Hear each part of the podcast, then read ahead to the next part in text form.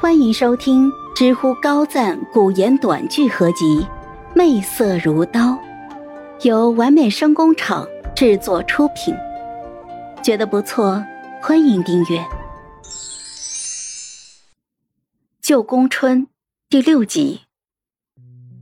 年终的时候，总是坐在凤座上，面容隐在阴影里的皇后，第一次夸了我，说我刺绣是她见过最好的。如今啊，连大姑姑都比不上了。我回去之后翻来覆去想这句话到底有什么意味，最后呕心沥血熬了半个月，绣了一个荷包。荷包上有一只凤凰，我特意向大姑姑讨教，又去要了江南进贡的线，绣出来的凤凰流光溢彩，在不同的光线下或展翅，或连羽。皇后举着对光看了一会儿，随手就放在了宫人手中的托盘里，问：“是否还绣有其他的？”回娘娘，没有了。知道了，退下吧。皇后娘娘的这句话又让我回去想了许久，是不满意，还是觉得绣得慢呢？这样想起来，是不是应该绣一个东西给太子呀？过了几天，我绣了一个猪头扇坠送给了太子。东宫那边送来了一道神仙肘子来，我跟阿九分了吃了，嗯，好吃。皇后娘娘说我翻过年就十七了，而且刺绣学有所成，往日不必去凤仪宫了。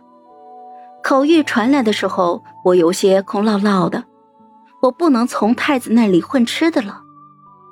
突然闲下来，无聊的我开始折腾阿九。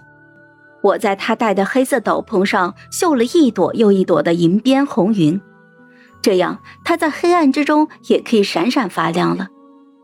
在我绣到第十七朵的时候，工人慌慌张张地跑过来跟我说：“今日早朝，皇上震怒，呵斥太子优柔寡断，无故施恩，收买人心，有不臣之心。”面对雷霆之怒的皇上，太子只是平静的在大殿之上一下一下的叩首。父皇息怒。金銮殿上究竟如何？在场的人都三缄其口。宫人口里流传的也是只言片语，但只听那几句，我就遍体生寒。帝王大怒，太子可承担得起？东宫又一次被封。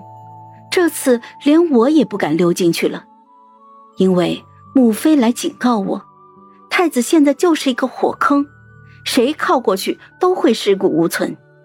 皇上越发长时间的逗留在景云宫，享受了曾经太子待遇的是三皇兄，随行父皇出入议政。他们说，太子刚出生得圣宠，从小就养在皇上的身边。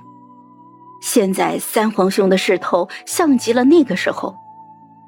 这些话我不敢多听，只是安安静静的，按照母妃的吩咐给父皇送上了绣的小玩意儿，其中以一扇九龙屏风最为惊艳，得了“父皇掌上明珠”四个字。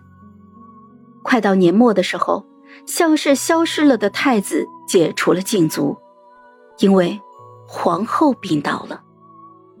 太医们说是气候变缓，皇后凤体支撑不住，没人敢说是皇后郁结于心，忧思过重。